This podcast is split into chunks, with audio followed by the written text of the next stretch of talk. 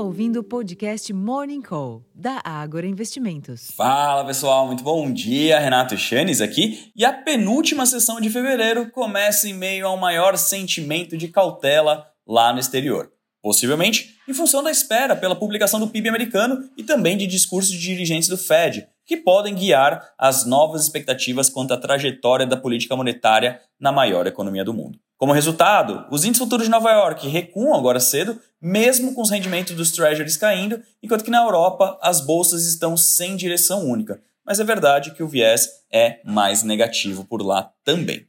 Para além dos mercados acionários, o dólar ganha força ante outras moedas, os contratos futuros do petróleo recuam e os preços futuros do minério de ferro subiram 1,08% em Dalian, lá na China. Esse mau humor externo pode sim pressionar a abertura dos negócios por aqui, enquanto que a medida provisória, revertendo a reoneração da folha de pagamento, deve provocar ajustes nas taxas de juros e, por consequência, pode acabar limitando um pouco da reação negativa. O novo texto torna sem efeito todo o trecho contido na versão anterior, mas mantém a extinção do programa de incentivo tributário ao setor de eventos e turismo, o PERSE, além da limitação às compensações tributárias feitas pelas empresas em caso de vitória contra o fisco na justiça. Segundo a equipe econômica, a extinção do PERS é importante porque vai produzir uma economia de 6 bilhões de reais já neste ano. Em termos de agenda, aqui no Brasil, IGPM às 8 horas da manhã e o resultado do governo central às 4 são os destaques do dia. Segundo as projeções de mercado, o governo central deve ter superávit primário de 79 bilhões em janeiro, após um déficit de 116 bilhões em dezembro.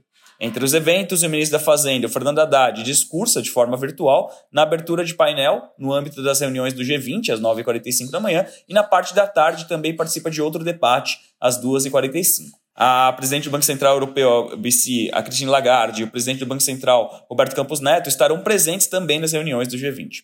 O presidente Luiz Inácio Lula da Silva embarca para Georgetown a capital da Guiana, onde terá uma série de compromissos internacionais e retornará a Brasília na sexta-feira. Nos Estados Unidos, a segunda leitura do PIB e do PCI do quarto trimestre de 2023 serão publicados ainda pela manhã, às 10h30. Os discursos de dirigentes do Fed programados são Rafael Bostic, de Atlanta, às 2 da tarde, e John Williams, de Nova York, às 2h45.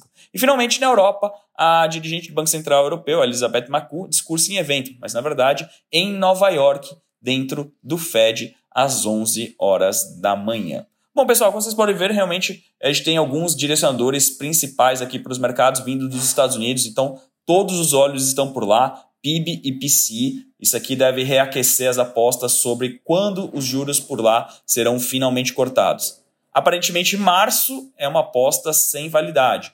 Junho começou a perder força. A ideia é que o segundo semestre comecem a marcar movimento de flexibilização monetária por lá. Mas acompanhar tudo que vai acontecer até lá é super importante, então é por isso que o mercado está de olho nessas informações. Eu relembro que hoje, no final do dia, às 5 e meia da tarde, nós teremos uma alteração na nossa programação. Ao invés da nossa live de fechamento de mercado, hoje o nosso economista-chefe, o Dalton Gartman, junto com o Ricardo França, farão uma live especial sobre estratégia mensal o que esperar para esse mês de março e o que nos levou às alterações na carteira recomendada para o mês. Para quem tiver interesse, o relatório completo com as mudanças propostas já está disponível no Agro Insights ou no seu e-mail, se você fez a opção por recebê-lo.